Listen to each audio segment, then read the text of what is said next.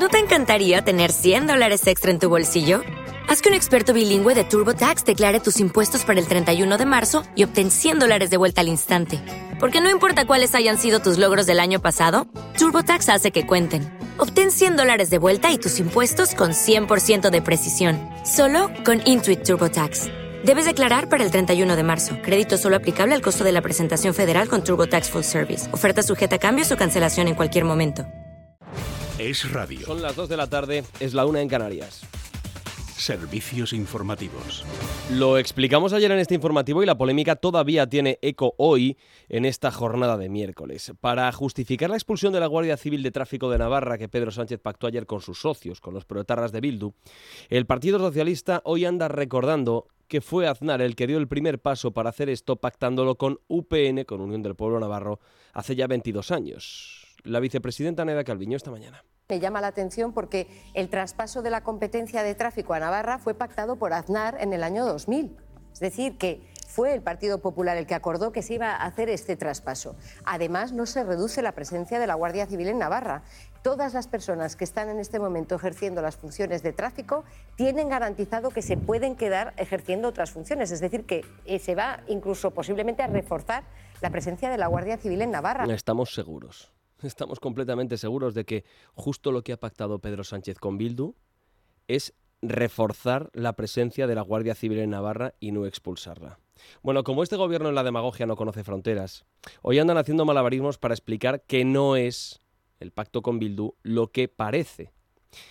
Miren, el problema de la derecha, el problema de la derecha en España es siempre el mismo, que empiezan, lo hizo Aznar, allanando el camino, y la izquierda termina siempre el rematando, termina el trabajo y rematan lo que ellos propusieron, lo que la derecha propuso, en este caso el pacto con Bildu, echar a la Guardia Civil de Tráfico de Navarra. Hoy el Partido Popular estaba, estaba muy indignado. Esteban González Pons, vicesecretario del PP, esta mañana insistía varias veces en que el problema de los pactos no es, no es lo que se pacta, sino con quién se pacta.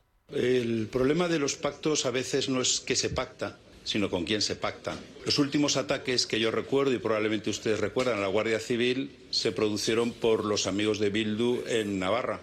Eh, eh, confírmeme usted si yo he dicho antes que en los pactos no importa qué, sino con quién. Me lo puede confirmar, he dicho eso, ¿verdad? Si hay con alguien con quien hay que negociar jamás nada que tenga que ver con la Policía Nacional, con la Guardia Civil, con el Ejército, es con Bildu. Confírmeme usted que yo antes le he dicho exactamente eso, que muchas veces no es con, quién se con qué se negocia, qué se negocia, sino con quién se negocia. El problema es con quién se negocia. Bueno, pues esto de que el problema es con quién se pacta, Oiga, dígaselo, señor González Pons, al eh, portavoz del PP en el Senado, Javier Maroto, porque aún anda hoy defendiendo esto que dijo hace años cuando presumía de negociar y pactar con Bildu. Hay mucha gente en Bildu que, ha pretendido la paz desde el principio. También hay mucha gente en Bildu, quien los dirige, que son la izquierda berchale tradicional, la que ha estado vinculada a ETA. Es una amalgama efectivamente eh, plural. Yo creo que eh, la situación que tenemos ahora mismo en el País Vasco lo que nos debe llevar a pensar es que es necesario hablar entre todos. Yo lo hago en el Ayuntamiento de Vitoria. Hablo con el Partido Socialista, con el Partido Nacionalista Vasco y hablo con Bildu de temas municipales porque toca y porque creo que excluir en este momento no está en la agenda. Y ahora el problema es eh, también con quién se pacta, con quién se habla, esto de la inconsistencia argumental es la gran asignatura pendiente de nuestra clase política. Bueno, la estrategia, siempre después de pactar con Bildu, es echar mano de lo que sea. Si Calviño, lo han escuchado, dice que se refuerza la presencia de la Benemérita, Félix Bolaños, ministro de Presidencia, incide en esencialmente lo mismo que Calviño, en que ya, haya, ya Mariano Rajoy allanó el camino, y es verdad. Y el gobierno insiste, insistía Bolaños en que ellos no están expulsando ni mucho menos a la Guardia Civil de ningún lado. ¿Dónde va a parar? Durante el gobierno del señor Rajoy, ¿sabe cuántos agentes de la Guardia Civil se perdieron en Navarra? 330. ¿Sabe lo que ha pasado con nuestro gobierno, con el gobierno de Pedro Sánchez? Que hay casi 100 agentes más de la Guardia Civil en Navarra. Esta es la realidad. Por tanto, cuando usted viene aquí a decir que se ha expulsado a la Guardia Civil de Navarra, es falso. Y lo digo para que conste en el, en el diario de sesiones para su vergüenza. Es falso, absolutamente falso. Nosotros no sabíamos si era verdad o mentira, verdadero o falso, lo que decía eh, Félix Bolaños. Así que lo que hemos hecho es llamar de nuevo a la Guardia Civil para preguntarle a Agustín Leal, del sindicato Jucil, que es el mayoritario representando a la Benemérita, le hemos preguntado si esto que dice el ministro de Presidencia Bolaños es o no es verdad. Referente a las declaraciones del señor Bolaños, eh, son una falacia total. ¿no? La Guardia Civil eh, va perdiendo efectivos en todo el territorio nacional, en todo el territorio nacional, también en Navarra. Eh, desde Jucil estimamos que hay un déficit de 17.000 agentes de la Guardia Civil y el PSOE sí está expulsando a la Guardia Civil de Navarra, ha empezado por los 220 compañeros de la Guardia Civil de Tráfico, cede unas competencias a Bildu a cambio de sillones, cuotas de poder y permanecer una hora más a bordo del Falcon, el actual ejecutivo, el actual presidente del gobierno. Estos son cesiones políticas a Bildu, a los herederos de ETA, cesiones políticas eh, que son una irresponsabilidad, porque la seguridad no se puede dividir, no se puede eh, poner por parcelas a la comunidad autónoma, al reino de taifas de turno. Así que ustedes deciden de quién se fían, si de lo que dice Bolaños, lo que dice el gobierno, o de la Guardia Civil que dice lo contrario. Bueno, en este sentido, el gobierno tiene desde hace tiempo una relación con la verdad bastante incómoda. ¿Cómo era aquello que nos decía el ministro del Interior, Grande Marlasca, sobre que no iba a salir ni un solo Guardia Civil de Navarra? A ver no va a salir un guardia civil de Navarra, es decir, necesitamos guardias civiles en Navarra como necesitamos guardias civiles en el resto de España, como hay guardias civiles en el País Vasco, como hay guardias civiles en Cataluña, como hay guardias civiles en Extremadura. Y si sigue habiendo guardias civiles en Extremadura es probablemente porque no hay ningún partido independentista extremeño del cual dependa Pedro Sánchez para poder seguir en el poder. De lo contrario ya sabemos lo que estaría sucediendo, porque tenemos la experiencia de lo que ha pasado en Cataluña, en el País Vasco, lo que está sucediendo en, en Navarra. Lo mismo es que tal vez en estas últimas autonomías no quieren ni ver a la benemérita y pactan con el gobierno ir echándoles poco a poco y Pedro Sánchez se lo da. Bueno, que el presidente del gobierno ha ido haciendo todo lo que dijo que jamás haría es su principal seña de identidad como político. Iba a tipificar como delito los referéndums ilegales, del mismo modo que iba a acabar con el adoctrinamiento de las aulas catalanas o con el sectarismo de TV3. Iba a traer, a traer también a Puigdemont desde Bélgica. Iba a eliminar los aforamientos, a terminar con las puertas giratorias, prometió eliminar los indultos políticos porque le avergonzaban mucho y también nos dijo que iba a devolver la dignidad a las instituciones y por supuesto tampoco, por supuesto tampoco iba a pactar nunca con Bildu. Lo que le estoy diciendo es que nosotros no vamos a pactar con Bildu. Si quieres lo digo cinco veces o veinte durante la entrevista. Con Bildu no vamos a pactar. Y es que con Bildu no se acuerda nada. Bueno, tienen que hacer unas cuantas cosas bastante importantes para un partido como el nuestro, que ha sufrido el terrorismo en primera persona. Tienen que hacer muchas cosas antes de que podamos sentarnos, aunque sea para decirles que no. Con Bildu, se lo repito, no vamos a pactar. Pues pactando con, con los proetarras de Bildu. Bueno, el presidente del gobierno viene quejándose en las últimas horas de todo lo que está echándole en cara y reprochándole la derecha por las cosas que está haciendo, por las cosas que está pactando y por las cosas que negocia con algunos de sus socios. Léase, por ejemplo, Esquerra Republicana de Cataluña y también Bildu. Se queja mucho el presidente. Pero claro, en las circunstancias actuales cabe preguntarse, cabe preguntarse ¿Qué entorno le estaría esperando al presidente del gobierno si no fuera Pedro Sánchez y si fuera alguien de la derecha? ¿Qué se estaría diciendo ahora mismo? ¿Qué estaría sucediendo en las calles si con un gobierno del PP y Vox los combustibles anduvieran a 1,90 y 1,70 euros el litro? Y si las hipotecas se hubieran encarecido en 200 o 300 euros al mes. Si la inflación estuviera en el 7% y la cesta de la compra se hubiera encarecido un 15%, la mayor subida en 34 años. ¿Qué se estaría diciendo? ¿Volveríamos a hablar de la pobreza energética si gobernando la derecha este invierno hubiera millones de familias que no pudieran encender la calefacción? ¿Qué se diría si un gobierno de derechas hubiera sido corresponsable de la muerte de una treintena de inmigrantes en la valla de Melilla y si ese mismo día hubieran practicado 300 devoluciones en caliente el gobierno de derechas que estuviera en el Palacio de la Moncloa? O si además este asunto de la valla se hubiera despachado diciendo que no es territorio español, un trozo de España que sí que lo es, y si un Ministerio del Interior del PP o Vox vetase el acceso a todas las grabaciones de las cámaras de seguridad. ¿Qué se estaría diciendo? ¿Qué se estaría diciendo si este gobierno ese gobierno de derechas anduviera retocando el Código Penal para beneficiar a golpistas de extrema derecha que hubieran dado un golpe de Estado. ¿O qué dirían si para beneficiar a los condenados de Gürtel se estuviera jugueteando con la malversación para rebajarla y librar de la cárcel a los condenados por este delito? ¿Qué se diría si se hubiera indultado y sacado a Bárcenas de la cárcel o a Correa o al resto de los condenados por corrupción relacionados con el Partido Popular? ¿Qué se diría? ¿Qué se diría ¿Qué estaría diciendo la, la izquierda y cuánta gente habría en las calles si como consecuencia de una ley mal confeccionada, violadores, criminales sexuales, estuvieran viendo rebajadas sus penas y algunos de ellos estuvieran saliendo a la calle? ¿Y cómo reaccionarían si después de hacerlo se acusase desde el gobierno, ese gobierno de la derecha, a jueces y a juezas españolas de ser rojos comunistas o feminazis? ¿Qué dirían si un proyecto de ley pusiera mayor castigo por pegar a un perro o a una tortuga que a una mujer? ¿Dirían algo las asociaciones feministas que ahora mismo están en silencio? ¿O se quedarían también en silencio si se tipificasen como delito los homenajes a genocidas como por ejemplo Lluís Companys, si se prohibieran las calles con su nombre, o si se exhumase su cadáver para que no fuera todos los años lugar de peregrinación y de ofrendas florales hechas por partidos políticos? ¿Se harían manifestaciones en defensa del medio ambiente si en plena emergencia climática, como dice el gobierno que estamos, Feijó y todos sus ministros o Abascal y todo su equipo de gobierno estuvieran todos los días cogiendo aviones, los Falcon y los Servus de la Fuerza Aérea Española hasta para ir a por el pan? ¿Qué se estaría diciendo? ¿Estarían en silencio los sindicatos si con un gobierno de derecha los trabajadores estuvieran perdiendo una décima parte de su poder adquisitivo? Pues tomen nota de todo lo anterior, porque si algún día llegase la derecha a gobernar, lo cual está por ver, va a dejar de hacer frío en las calles, porque van a empezar a tomar mucha temperatura. Es radio. Es noticia. Con Juan Pablo Polvorinos. ¿Qué tal, señores? Buenas tardes, bienvenidos a Es Noticia, pero hasta que todo esto suceda, el gobierno de Pedro Sánchez sigue haciendo y deshaciendo su antojo.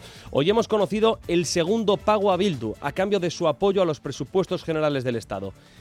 El aguinaldo son 480 millones de euros y no ha llegado la Navidad. 480 millones de euros para la rehabilitación de espacios públicos, cuidados o deporte. Unos presupuestos que van a quedar definitivamente aprobados mañana en el Congreso. Después queda el Senado, donde también se va a votar mañana la eliminación del delito de sedición y se va a votar a mano alzada a petición del Partido Popular. Dice su secretaria general Cuca Gamarra que lo han hecho para que cada diputado se retrate. Por la trascendencia de esta votación, es por lo que el Partido Popular vamos a solicitar que esa votación se haga por llamamiento.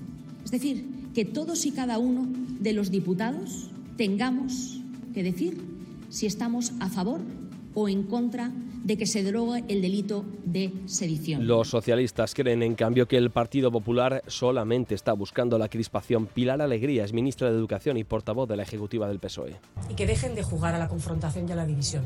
Y también les diré, al Partido Popular Cataluña nunca le ha interesado, nunca le ha importado. Lo que siempre le ha importado es generar división, generar crispación para con ello intentar rascar votos en cualquier otro territorio. Sí, hombre, sí, al Partido Popular por supuesto que le ha interesado muchas veces Cataluña. De hecho, el Partido Popular apoyó en el año 2012 los presupuestos de Artur Mas, Fíjense ustedes si le interesaba al Partido Popular Cataluña por aquel entonces. Bueno, donde parece que hay bastante divisiones en el Consejo de Ministros, después de que ayer la vicepresidenta segunda y ministra de Trabajo, Yolanda Díaz, calificase de pequeño paso mejorable las medidas aprobadas para aliviar las hipotecas a algunas familias, hoy le responde el artífice de las medidas, Nadia Calviño. En Antena 3, la vicepresidenta y ministra de Asuntos Económicos ha dicho que tanto lo que proponía Díaz como Podemos empeoraría todavía más las cosas yo escucho algunas ideas que pueden sonar muy bien, ¿no? Vamos a congelar todas las hipotecas a tipo variable durante un año.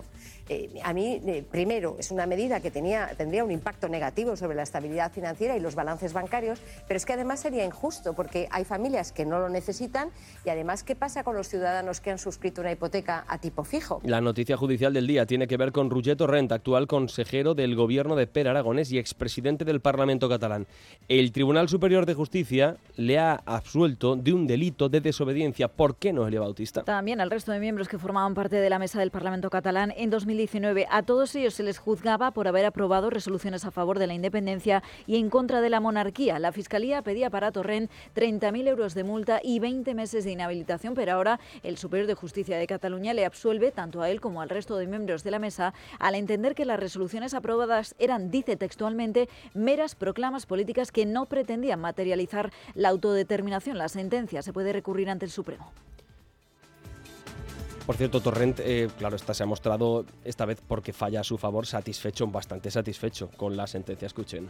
Y la satisfacción, más allá de uh, la afectación personal que supone esta sentencia es una satisfacción desde un punto de vista institucional. Ah, por el bien de causas que en estos momentos también están abiertas, pero sobre todo desde un punto de vista de próximas ah, mesas del Parlamento de Cataluña, de la actual y las que pueden venir en el futuro. En Madrid la noticia es el acercamiento entre comunidad y sindicatos sanitarios para desconvocar la huelga en atención primaria que comenzó hace dos días. Tanto el sindicato convocante AMITS, por boca de su secretaria Ángela Hernández, como el consejero de Sanidad Enrique Ruiz Escudero, hoy estaban esperanzados.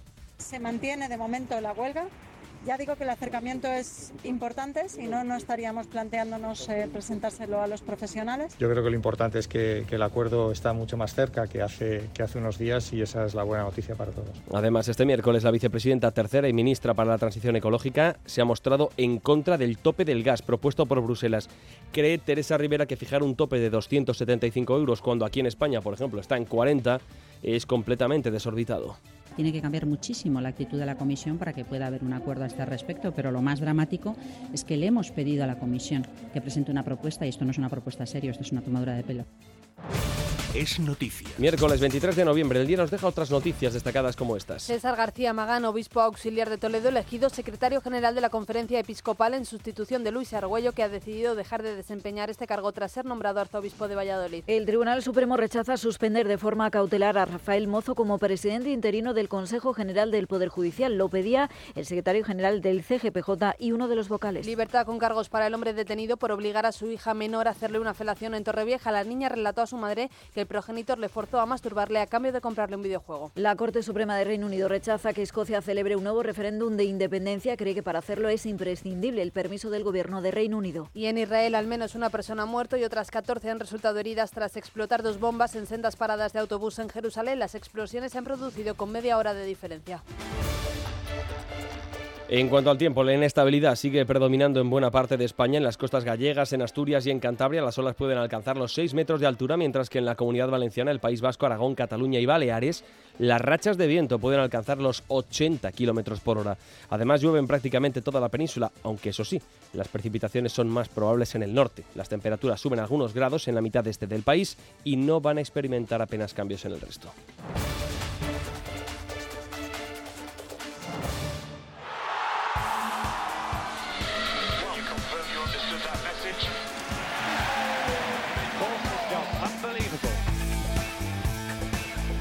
Y además el deporte con fútbol en directo y con el partido de España en lontananza. Sergio Valentín, buenas tardes. Buenas tardes. Otra selección campeona del mundo, Alemania, está debutando desde las 2 de la tarde. Está jugando ante Japón. De momento, empate a cero y con mensaje de Alemania a la FIFA. Todos los futbolistas, cuando han posado para la foto oficial, se han tapado la boca representan la censura de la FIFA ante la prohibición de llevar el brazalete del arco iris con el eslogan One Love, un amor. Y tras este partido, correspondiente al Grupo de España, será turno para nuestra selección, que va a debutar ante Costa Rica a las 5 de la tarde. Esta mañana se disputó el empate a cero entre Croacia y Marruecos. Es el tercer empate a cero en el Mundial en los últimos cuatro partidos. Son las 2 y 17 minutos de la tarde, 1 y 17 en las Islas Canarias. Esta ha sido una mañana muy intensa en el Congreso. Esto no es Black Friday, es mejor. Porque si eres de mi Movistar puedes elegir entre Smart TVs, portátiles, smartphones, tablets, consolas y mucho más desde 0 euros al mes. Y lo mejor te lo enviamos gratis en menos de 72 horas. Además, si llevas tu antiguo smartphone a una tienda Movistar para reciclar, te lo recompran. Infórmate en movistar.es o en tiendas Movistar. Hay gestos sencillos que pueden cambiar vidas. Incluir a Save the Children en tu testamento es uno de ellos. Este gesto solidario se transformará en educación, medicinas y ayuda humanitaria para la infancia que más lo necesita. Infórmate sin compromiso en savethechildren.es o llamando al 937 37 15. Testamento solidario Save the Children. Las vidas que te quedan por vivir. Estás escuchando. Es radio. Entonces dices que estos sensores detectan si alguien intenta entrar. Claro, y cubren todas las puertas y ventanas. Así que tranquilo, su despacho y todas las cosas que le importan también están protegidas. Si alguien intentara entrar, podemos verificarlo con las imágenes al momento. Y si detectamos un problema real, avisamos nosotros mismos a la policía. Protege tu hogar frente a robos y ocupaciones con la alarma de Securitas Direct. Llama ahora al 900 130 900. Es noticia. Es radio.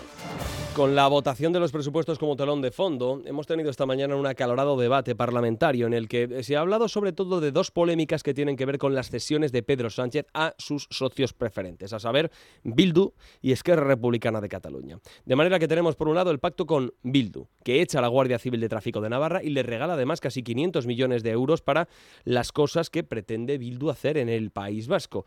La derogación del delito de sedición pactado con los independentistas también lo trataremos enseguida. Pero comenzamos con lo de la Guardia Civil. El Gobierno se ha pasado la noche confeccionando un argumentario con el que contrarrestar este escándalo. Y han encontrado varios argumentos. Miren, el primero es que la idea inicial fue de Aznar, lo han escuchado al inicio de este informativo. El segundo es que Rajoy sacó a muchísimos guardias civiles de Navarra. Y el tercero, que el gobierno con este pacto con Bildu está reforzando la presencia de los agentes en Navarra. Lo ha dicho Calviño. Me llama la atención porque el traspaso de la competencia de tráfico a Navarra fue pactado por Aznar en el año 2000. Es decir, que fue el Partido Popular el que acordó que se iba a hacer este traspaso. Además, no se reduce la presencia de la Guardia Civil en Navarra. Todas las personas que están en este momento ejerciendo las funciones de tráfico tienen garantizado que se pueden quedar ejerciendo otras funciones. Es decir, que eh, se va incluso posiblemente a reforzar la presencia de la Guardia Civil en Navarra. Esto es como decir que la ley del sí es sí garantiza que no haya rebajas o penas de penas de escarcelaciones para violadores y pederastas es que todo vale en la política española. Así que con el pacto con Bildu se refuerza la presencia de la Guardia Civil en Navarra, como todo el mundo sabe, y como Bildu también, por supuesto, sabe porque lo había pactado previamente con Pedro Sánchez. Bueno, ironías aparte, en el Congreso, encendidísimo el debate con un gobierno y un PSOE visiblemente nervioso por este asunto. Rubén Fernández, buenas tardes. Buenas tardes, Juan Pablo. La cesión se conoció ayer tras pactarla con Bildu, pero el gobierno ha guardado silencio hasta que ha llegado esta intervención del diputado navarro Carlos García Volaron autobuses llenos de jóvenes guardias civiles. Volaron casas cuartel de la Guardia Civil con niños dentro. Hicieron pancartas trampa para asesinar a guardias civiles. Y ustedes, a esos que han aplaudido, que han disfrutado, que no han condenado, que siguen diciendo que mereció la pena, ustedes les dicen, les dan la llave para que abandonen Navarra. Y el gobierno y el PSOE han entrado en tromba a descalificar al exdiputado de UPN. Escuchamos a Félix Bolaños. Se ha transferido la competencia de tráfico a una comunidad autónoma, como está transferida a otras comunidades autónomas. ¿Sabe la primera vez que se pactó esto? En el año 2000, siendo presidente del gobierno el señor Aznar, y lo pactó con UPN, el ex partido del tránsfuga que ha subido a esta tribuna a verter mentiras, falsedades y demagogia. Y a PP, Ciudadanos y Vox que se levantaron para ovacionar a Adanero. Ustedes sigan abrazados a las víctimas. Silencio, por favor. Intentando utilizarlas de manera inaceptable.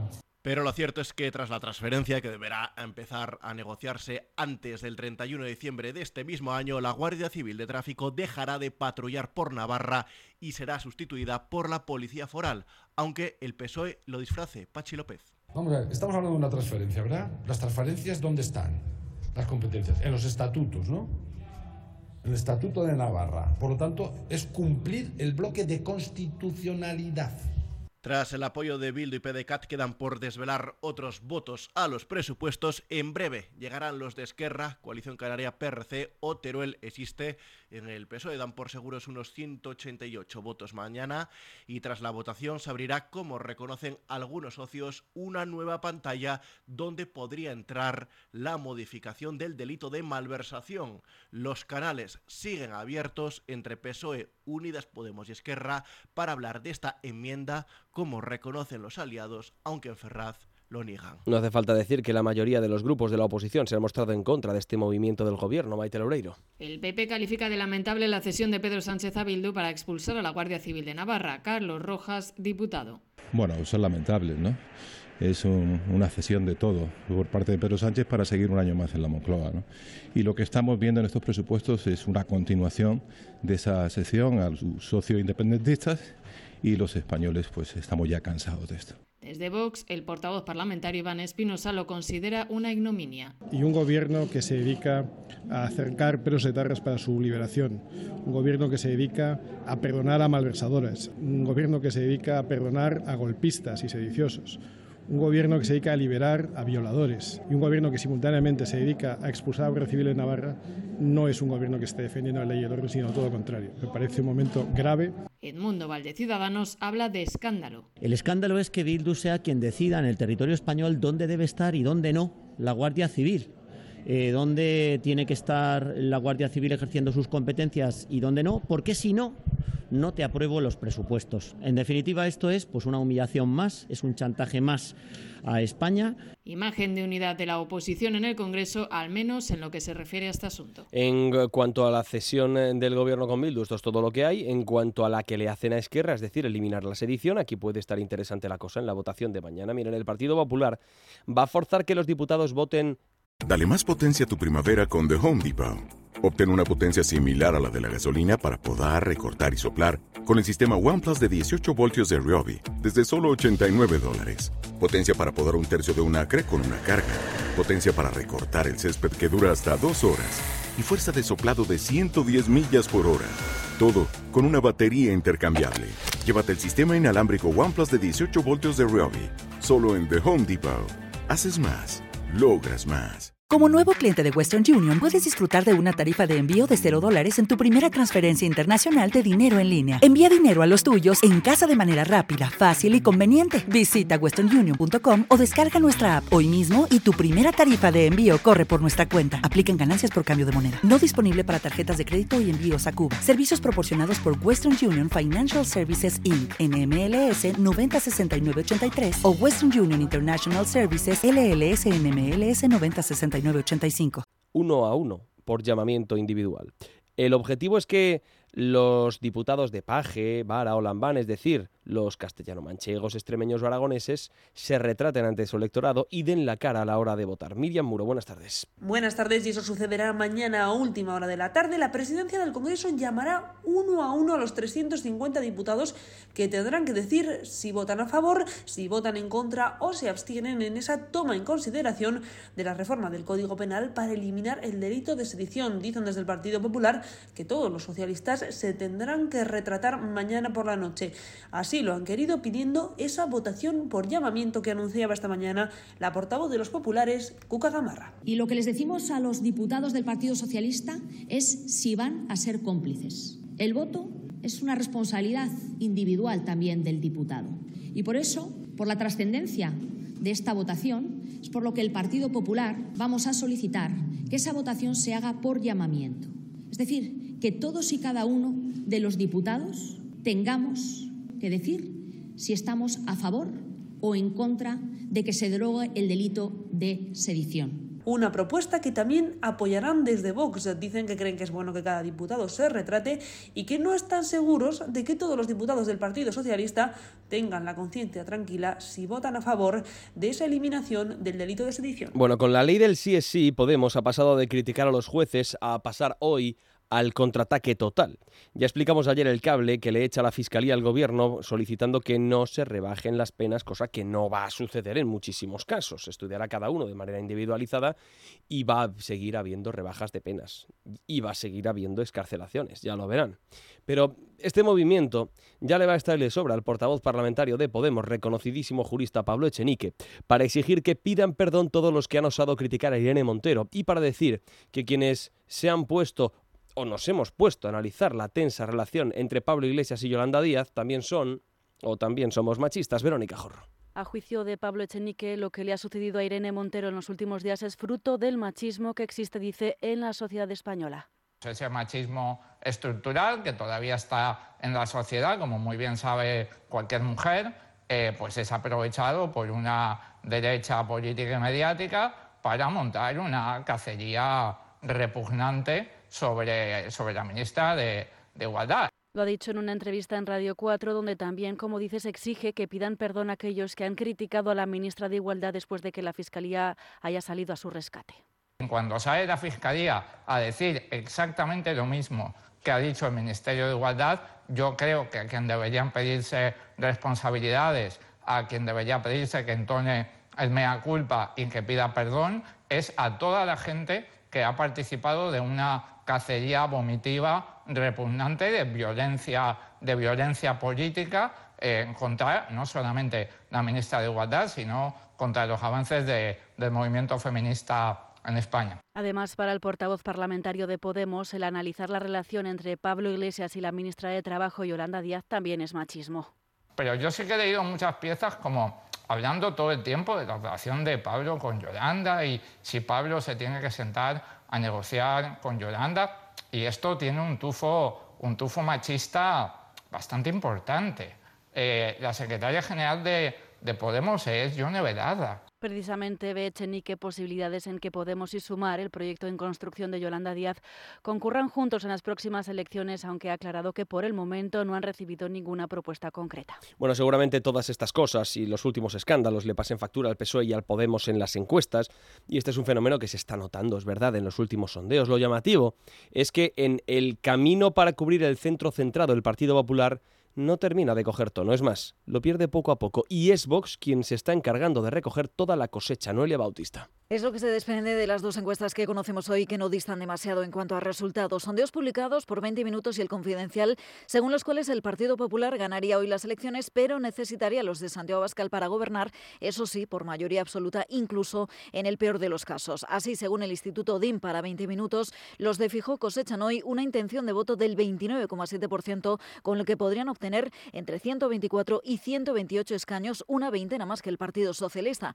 Aún así, lo cierto es que el resultado es un punto inferior al del anterior sondeo y es que Vox es quien recoge esos votos al subir un 1,3% en el último mes hasta una intención de voto del 16,8% que le granjearía entre 53 y 57 escaños. Si hacemos la suma, las horquillas más bajas serían suficientes para gobernar con 177 diputados, uno menos, estima el confidencial, 176, dado que según su encuesta el Partido Popular conseguiría 121 escaños y Vox 55. También según este sondeo, los de Feijóo bajan un punto en intención de voto hasta el 29,3% y Vox suma ocho décimas hasta el 16,7%. Frente al bloque de derechas, el que no se recupera es el de izquierdas, para el que se complica mucho revalidar la estancia en la Moncloa. Según 20 minutos, el Partido Socialista desciende una décima más en intención de voto hasta el 26,8%, con lo que se movería entre los 102 y los 106 diputados, mientras el Confidencial estima que no superarían los 102 con el 26,1% de la intención de voto. Porcentajes que en ambos casos restan décimas en comparación con las últimas encuestas publicadas por los dos diarios. Diferente es la situación de Podemos, que sube en ambos casos con respecto a un mes, pero da aún así un mordisco importante a su número de diputados. Frente a los 35 actuales, se quedaría con entre 21 y 23, según 20 minutos, y 30, según el confidencial, escaños insuficientes para reeditar la coalición. Son las dos y media de la tarde, tenemos noticia de última hora referente a la patronal de los empresarios. Antonio Garamendi ha ganado las elecciones a la COE y va a repetir mandato, pero en este día tenemos más noticias. Enseguida vamos con ellas. Es noticia. Es radio. Servicios informativos. Son las 2 y 32 minutos de la tarde. Es radio. Es noticia. Con Juan Pablo Polvorinos. Hay noticia importante que viene desde Cataluña, lo hemos contado antes de manera somera, vamos a incidir en ella de forma un poco más profunda y profusa. La noticia pasa por el Tribunal Superior de Justicia de esta autonomía, que ha decidido absolver por mayoría, que no por unanimidad, a quien fuera en 2019 presidente del Parlamento, Roger Torrent, y al resto de los miembros independentistas de la mesa de la Cámara. Los argumentos los argumentos, bueno, ya saben ustedes que el delito de desobediencia era el por el cual se les había juzgado. Los argumentos que escriben los jueces en casi 80 páginas de sentencia son que una providencia del Constitucional advirtiendo de desobediencia puede interpretarse de muchísimas maneras. Desde luego, lo que han interpretado tanto Torrent como el resto de los independentistas es que a partir de ahora tienen vía libre para seguir desobedeciendo, si quieren, al eh, Tribunal Constitucional en el Parlamento catalán, Esmeralda Ruiz y así lo han expresado en la comparecencia posterior para valorar el fallo, que se han quitado un peso de encima en lo personal porque se enfrentaban a una inhabilitación de 20 meses y multas de hasta 30.000 euros, pero que además esto les abre la puerta a repetir lo que ya sucedió en 2019. Ruge Torren y la satisfacción más allá de uh, la afectación personal que supone esta sentencia es una satisfacción desde un punto de vista institucional. Uh, por el bien de causas que en estos momentos también están abiertas, pero sobre todo desde un punto de vista de próximas uh, mesas del Parlamento de Cataluña, de la actual y las que pueden venir en el futuro. Y lo que sucedió en 2019 es que pese a las reiteradas advertencias del Tribunal Constitucional, Torrent y los miembros de la mesa separatista permitieron la tramitación de resoluciones a favor de la independencia y en contra de la monarquía. Y lo que dicen los jueces en esta sentencia es que esa providencia del Constitucional pudo no ser interpretada de la manera correcta y que además no ha quedado acreditado que los acusados quisieran desobedecer. Hoy han dicho lo contrario, Torrent y también Josep Costa, otro de los absueltos en su caso, que dice que no reconoce el fallo. Jo sempre vaig dir que no reconeixia l'autoritat del tribunal per jutjar-nos, per tant el que he de dir és que no reconec l'autoritat del tribunal per absoldre'ns. Este diputado en concreto anuncia que irá más allá y recurrirá la sentencia para que se reconozca la inviolabilidad del Parlamento. En fin, Cataluña en su máxima expresión. La economía tiene dos noticias importantes. La primera, el problema que ha aflorado en el seno del gobierno como consecuencia de las ayudas para los hipotecados. Mientras que la parte socialista del Ejecutivo, es decir, Calviño, presume de una medida que va a ayudar a muchas familias, en la otra parte, la de Podemos, Yolanda Díaz, Ayer se metió en Podemos Yolanda Díaz, eh, se incluyó en el entramado de Podemos, así que no la excluiremos nosotros. Bueno, Yolanda Díaz salió a criticarlo con dureza porque no era lo suficientemente inflexible con las entidades financieras. Esto sin contar que la medida está aún a medio confeccionar. Leticia Vaquero.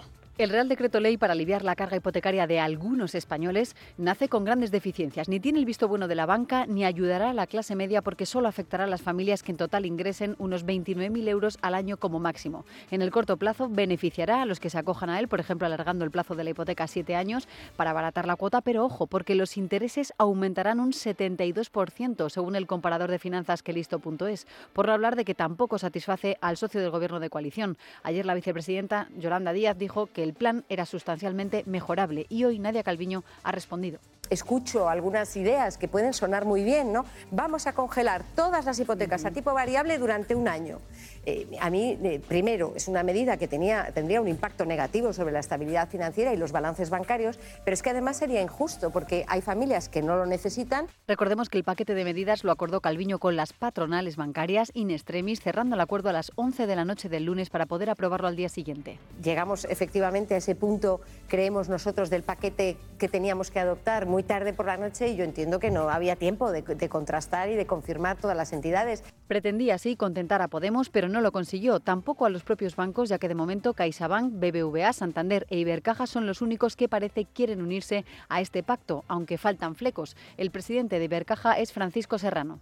Necesitamos eh, verlo, nuestra intención evidentemente pues estar ahí, pero necesitamos leerlo. Quieren dejar claros aspectos técnicos como qué categoría le van a dar al hipotecado ayudado porque ante el riesgo de impago puede ser incluido como deudor moroso y por tanto no poder tener acceso a ningún crédito. La otra gran noticia relevante en lo económico es el enfado monumental del gobierno de España ante la decisión de Bruselas de ponerle un tope al gas. El tope la verdad es que es altísimo, 275 euros. Ahora mismo en España está en 40. La vicepresidenta Teresa Rivera le está exigiendo a la Comisión Europea que retire este plan porque directamente lo denomina como una tomadura de pelo.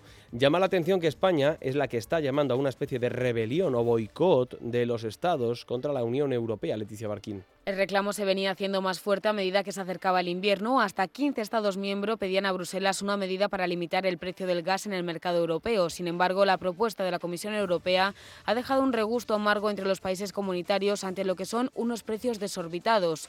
Un rechazo al que se ha sumado España. La vicepresidenta tercera se ha mostrado muy crítica con una propuesta que cree que impulsará los precios al alza y podría poner en riesgo las políticas de contención de precios. Tiene que cambiar muchísimo la actitud de la Comisión para que pueda haber un acuerdo a este respecto, pero lo más dramático es que le hemos pedido a la Comisión que presente una propuesta y esto no es una propuesta seria, esto es una tomadura de pelo. Y es que el tope de 275 euros el megavatio hora que plantea Bruselas ni siquiera se habría activado durante el pico del pasado agosto, cuando se alcanzaron máximos históricos, pues no se superó ese umbral durante dos semanas consecutivas, una de las condiciones para activar la intervención.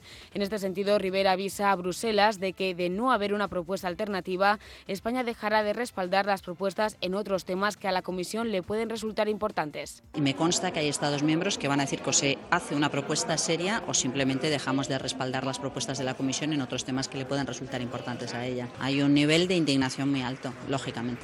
De esta forma, la titular para la transición ecológica ha instado a la Comisión a cambiar su posicionamiento, precisamente el día previo a la reunión que mantendrán los 27 en un Consejo Extraordinario de Energía en Bruselas, donde se debatirá esta propuesta. Es noticia. Nos marchamos hasta la redacción del diario El Mundo. José Luis Vadillo, jefe de sección del Mundo.es. ¿Qué tal? Buenas tardes. Hola, buenas tardes. ¿Qué cosas, de qué cosas se entera uno leyendo El Mundo sobre las hipotecas?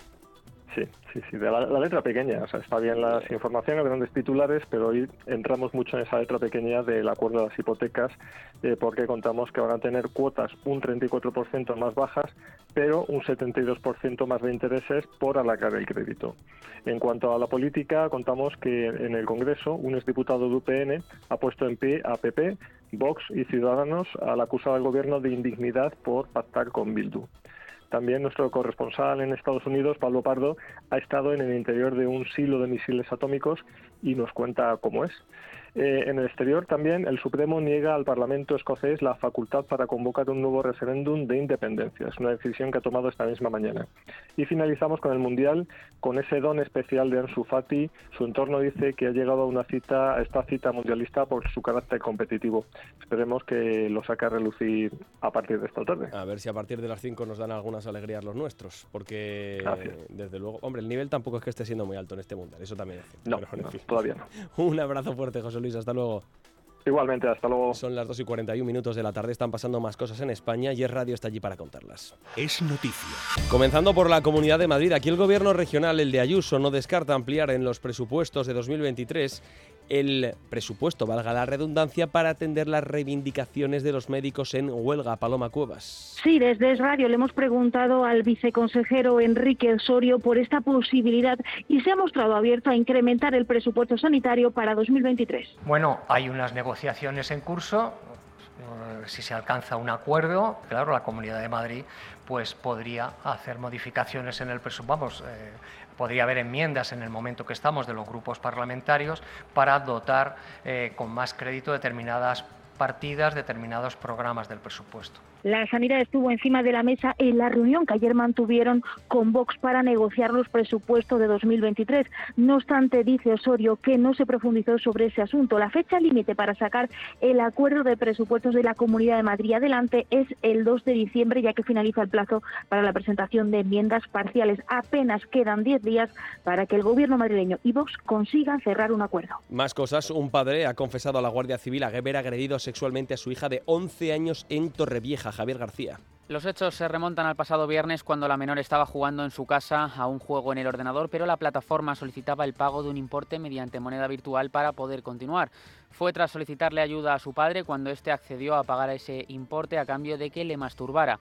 La joven hizo lo que su progenitor le pidió, pero cuando llegó la madre de realizar unas compras, la niña le contó lo sucedido y ésta se presentó inmediatamente en el puesto de la Guardia Civil de la localidad para denunciar los hechos. El hombre ahora en libertad con cargos será citado para acudir al juzgado en funciones de guardia. Una vez se prueben los hechos, según el nuevo Código Penal, la condena podría ir de 9 a 12 años de cárcel. Detenido un hombre por golpear con palos a su hija menor a la que pretendía forzar a casarse. Ricardo González Mangas ha ocurrido en Ibiza, Baleares, donde la policía ha arrestado a un hombre de 48 años por presunto delito de malos tratos en el ámbito familiar hacia su hija. Este varón de nacionalidad pakistaní golpeaba a diario a la menor, además de querer forzarla a casarse con un hombre en contra de su voluntad. Los agentes también procedieron a la imputación de la madrastra por los mismos motivos, pero decidieron no arrestarla por razones humanitarias al tener dos niños muy pequeños a su cargo. Desde el centro escolar de la niña se dio la voz de alarma porque la alumna presentaba golpes y marcas por todo el cuerpo. Además, la policía investiga la muerte en Málaga de Javier Biosca, el rey de las criptomonedas, Macarena Domínguez. Bioscas habría quitado la vida este martes en Estepona cuando se precipitó desde la ventana de un quinto piso. Con el fallecido se encontraban su mujer y su hijo y fueron varios los testigos que avisaron a emergencias del suceso. Javier Biosca era el principal imputado en uno de los mayores fraudes en Bitcoin en España. Al parecer, el rey de las criptomonedas estaba siendo amenazado por organizaciones criminales que habían invertido con él, motivo que ha llevado a investigar si verdaderamente se ha tratado de un suicidio. Por otro lado, la situación en la que se encontraba Biosca podría avalar la teoría del suicidio y es que debía hacer frente al pago de un millón de euros a sus fiadores, gracias a los cuales pudo salir de prisión donde se encontraba de manera preventiva. Más asuntos. Desmantelan una red dedicada a cometer estafas piramidales que estaba asentada en Murcia, en Tenerife y también en Alicante. José Francisco Díaz Salado. Efectivos especializados de investigación tecnológica de la Guardia Civil abrieron una investigación tras la presentación de una denuncia en Cabezo de Torres, Murcia, en la que una persona manifestó haber sido víctima de una estafa junto a más personas, tanto a nivel regional como nacional. Los primeros pasos de la investigación permitieron constatar que el engaño consistía en captar personas para realizar inversiones en una futura plataforma digital para realizar compras y ventas, semejante a una conocida marketplace, un espacio comercial que sirve como intermediario entre compradores y vendedores. Los detenidos y los investigados a los que se les atribuye la presunta autoría de los delitos de pertenencia a organización criminal, estafa y blanqueo de capitales, los efectos incautados y las diligencias instruidas han sido puestas a disposición de las autoridades judiciales competentes. Ha caído eh, en una terraza un dron con droga dirigido a la cárcel de Algeciras, y Ciar Carballo. El sindicato de funcionarios de prisiones ACAIP UGT ha denunciado este miércoles un nuevo intento de introducir drogas y teléfonos móviles en la cárcel de Botafuegos en Algeciras, que en este caso terminó con el dron cayendo en la terraza de un vecino de la zona. Los hechos tuvieron lugar el martes cuando el dron fue avistado sobrevolando la prisión antes de perder el control. De inmediato notificaron el suceso a la Policía Nacional que localizó el dron, el cual portaba hachís, cocaína y dos teléfonos móviles. Según el sindicato, la Policía Nacional detuvo también hace unos días a tres personas en el interior de un coche aparcado en las inmediaciones de los centros penitenciarios de Puerto 1 y 2, una operación en la que intervino un dron que llevaba adosado un teléfono móvil de alta gama y dos botellas de whisky. Tremendo. Municipios nucleares aceptan, apuestan por un almacén geológico profundo para residuos Mar Escobar. ¿Qué tal? Buenas tardes. Así es, la Asociación de Municipios en Áreas de Centrales Nucleares ha reiterado su apuesta por la construcción de un almacén geológico profundo como solución definitiva y segura a la gestión de los residuos nucleares en España. En este sentido, el colectivo se mostraba de acuerdo con el séptimo Plan General de Residuos Radioactivos presentado hace unos días por el Ministerio para la Transición Ecológica y el Reto Demográfico y para el que se ha pedido informe al Consejo de Seguridad Nuclear. Así lo ha puesto de manifiesto tras la reunión de la Comisión Directiva de la Asociación, compuesta por representantes de todas las zonas nucleares, entre las que se encuentra Almaraz, eh, con la central nuclear con dos reactores y donde se ha abordado ese séptimo Plan General de Residuos Radiactivos. En este sentido, la asociación ha señalado en nota de prensa que la estrategia de un almacenamiento temporal centralizado como solución a la gestión de residuos ha sido superada por la realidad. El Gobierno de Castilla-La Mancha no estudia medidas de restricción del consumo de agua ante la sequía. María García. Efectivamente, el Gobierno de Castilla-La Mancha no está estudiando medidas de restricción ante la sequía, tal y como ha manifestado este miércoles su portavoz Blanca Fernández. La escuchamos. Por ahora no hemos deliberado en ningún caso como conjunto de Castilla-La Mancha. Tengan en cuenta además que Aquí el, tema también es muy heterogéneo porque hay mancomunidades que no dependen de ninguna manera de la Junta, del Gobierno regional, y se abastecen o de un pantano o de sondeos, cada uno sus circunstancias, y hay otras que dependen de aguas de Castilla-La Mancha. Así ha reaccionado a preguntas de los medios tras la alerta por sequía declarada en Cataluña con restricciones de agua para la industria, la agricultura y su uso en parques y jardines, pero sin impacto directo en la ciudadanía. Y el Tribunal Superior de Justicia de Castilla y León permite cautelarmente a la estación de esquí de Navacerrada el uso de un arroyo para fabricar nieve artificial. Tamara Hernández. Esto significa que ha suspendido las resoluciones impugnadas de la Confederación Hidrográfica del Duero, que declararon la extinción del derecho al uso privativo del arroyo El Telégrafo para la fabricación de nieve artificial y la obligación de desmantelar las instalaciones que afectan a la estación de esquí de Navacerrada, al apreciar que con la ejecución de esas resoluciones se producían perjuicios de muy difícil reparación ante la imposibilidad de continuar con ese funcionamiento de la estación de esquí. La sala ha apreciado la apariencia de buen derecho de la mercantil demandante al señalar que, entre otros aspectos, la resolución impugnada en julio del 22 extingue la concesión del aprovechamiento privativo de las aguas del citado arroyo por la finalización del plazo en que fue otorgado el derecho, cuando lo cierto es que ese plazo no ha transcurrido ya que se otorgó en abril de 1994 por un plazo máximo de 75 años. Al 80% de los españoles les preocupa no llegar a fin de mes. Es el momento de actuar. Con Rastreator puedes ahorrar más de 100 euros al mes. El nuevo Rastreator es mucho más que un comparador de precios. Ahora tienes asesores certificados que te ayudan a conseguir la mejor oferta en tus seguros, energía o hipoteca. Déjate ayudar. Rastreator. ¿Estás preocupado por tu colesterol? Toma citesterol. Una cápsula al día de citesterol con berberis ayuda a mantener los niveles normales de colesterol. Recuerda, citesterol. Consulta a tu farmacéutico o dietista. Estás escuchando Es Radio. Esta Navidad no se quede sin la cesta de Libertad Digital y Es Radio. Por solo 290 euros, IVA y gastos de envío incluidos, podrá tenerla en su casa. La oferta mejora si es usted socio del Club Libertad Digital. Por 275 euros podrá disfrutar de todos estos productos.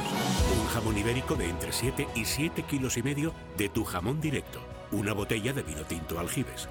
Una botella de cava riojano Becker Brut Chardonnay. Y una botella de vermú de garnacha artesano Gran Reserva de Bodegas Escudero.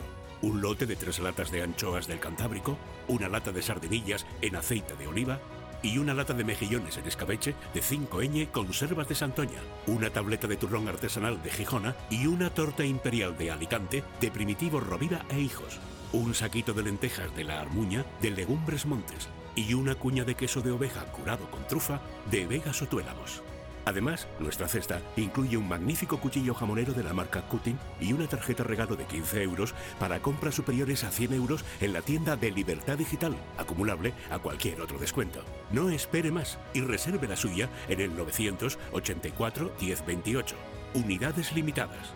Recuerde, 984 1028. Solo 290 euros. 275 euros para socios del Club Libertad Digital. Llame ya 984 1028. Oferta válida hasta agotar existencias para Península y Baleares. Otros destinos consultar.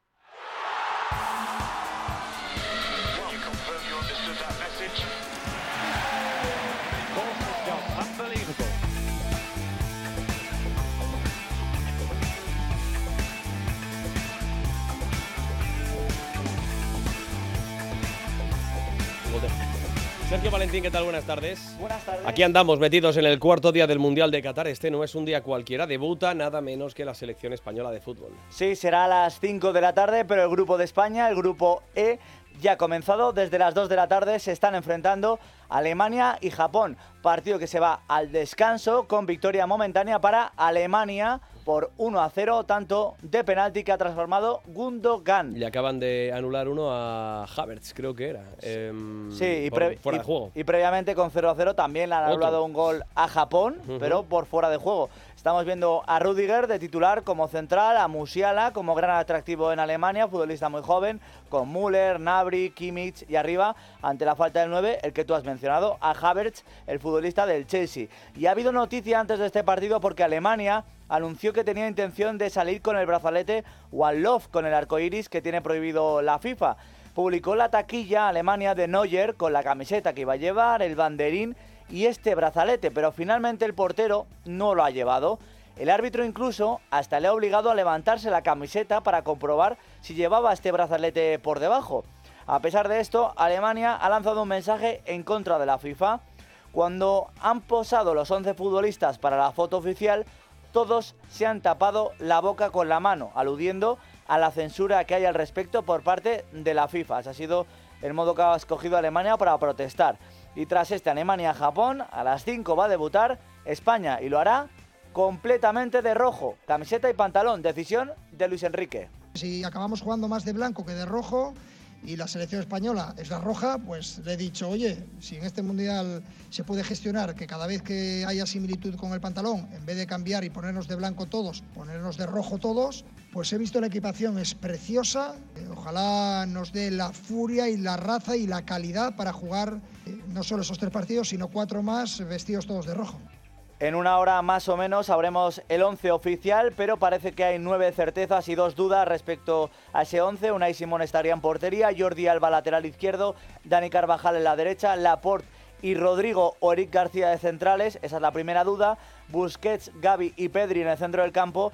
Arriba Morata, Asensio y Ferran Torres o Ansu Fati, esa sería la segunda duda. Si España se clasifica para los octavos de final, se va a medir ante un rival del grupo F, que ha arrancado hoy, empate a cero entre Croacia y Marruecos. Luego esta tarde se completa la primera jornada con Bélgica ante Canadá. De la jornada de ayer lo más destacado fue la victoria muy sorprendente de Arabia Saudí ante Argentina. Hoy en Arabia Saudí hay fiesta. No se trabaja por la victoria ante Argentina.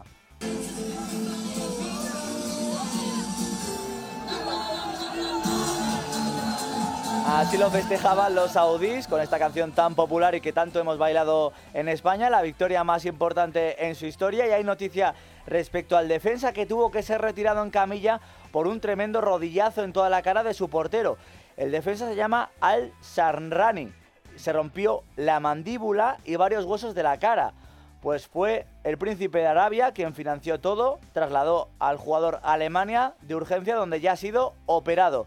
Tras este partido llegó en ese mismo grupo el empate a cero entre México y Polonia con un penalti en los últimos minutos parado por Memo Ochoa a Lewandowski que nunca ha marcado en un mundial y en el grupo D el empate a cero entre Dinamarca y Túnez y por la noche la goleada 4 a 1 de Francia ante Australia. Marcó Mbappé a pase de Dembélé, Rabiot y dos de Giroud, que ya es el máximo goleador de la historia de Francia con 51 goles igualando a Thierry Henry. Hubo mala noticia para Francia, Lucas Hernández se marchó lesionado, tenía mala pinta y se ha confirmado, sufre una rotura del ligamento cruzado anterior de la rodilla derecha. Evidentemente se pierde en Mundial, pero es que es muy posible que se termine su temporada porque son 6-7 meses de baja. Muy mala suerte en concreto para Francia, otra lesión más, se quedan con 24 jugadores y como habrán comprobado, esto no tiene nada que ver con lo que estamos hablando, se están añadiendo muchos minutos en todos los partidos del Mundial de Qatar. Hay una orden, lo explicó Colina, el jefe de los árbitros. Algo, esto, que le está gustando a Luis Enrique. ¿Qué opinas que se añada tanto tiempo de descuento? Me encanta. ¿Sabes por qué? Porque estoy cansado, sobre todo los equipos que tenemos posesión de balón y tenemos mucho tiempo, estoy cansado de que de juego efectivo se juegue muy poco tiempo tan poco tiempo que me parece maravilloso que alarguen tanto la primera parte como la segunda para conseguir, y he escuchado a Colina, el jefe de los árbitros, para que se juegue el mayor número de minutos de tiempo efectivo. Creo que si queremos potenciar el fútbol, cuanto más minutos se jueguen de calidad, mejor. A nivel de clubes destaca la noticia de esta mañana, ya es oficial, Pep Guardiola ha renovado hasta el 2025 dos temporadas más con el Manchester City, club al que llegó en 2016. I love my job and, and I have everything. I have everything to do it. In the moment I would not feel that because for many reasons, for family reasons. Dice que le encanta su trabajo y que sigue manteniendo esa pasión y que en el momento en el que vea que él no la tiene o que sus futbolistas tampoco, él se echará a un lado y que nadie es eterno, ha dicho Pep Guardiola. El otro Manchester, el United, es noticia por dos motivos. El primero por la salida de Cristiano Ronaldo, ya es oficial, se marcha una leyenda de este club. El propietario del Al Nassr, el príncipe Faisal bin Turki, quiere a Cristiano Ronaldo y le ofrece para irse a Arabia Saudí 242 millones para dos temporadas. Veremos qué hace Cristiano Ronaldo, que parece que tiene meditado todo lo que está haciendo en los últimos días con esta entrevista muy explosiva y que ha provocado la rescisión de su contrato. La segunda noticia respecto al United es que está en venta. Sus propietarios han puesto el club en venta. Polideportivo, Copa Davis. Málaga coge desde ayer la, fase final con ocho países que buscan la ensaladera. España juega hoy los cuartos de final a partir de las 4 de la tarde ante Croacia. Recordar, sin Rafa Nadal y sin Carlos Alcaraz. En la Euroliga hoy Basconia Zalgiris a las 8 y media. Ayer victoria del Real Madrid ante el Valencia y también del Barcelona ante el Olympiacos. Sergio, gracias, hasta luego. Hasta luego.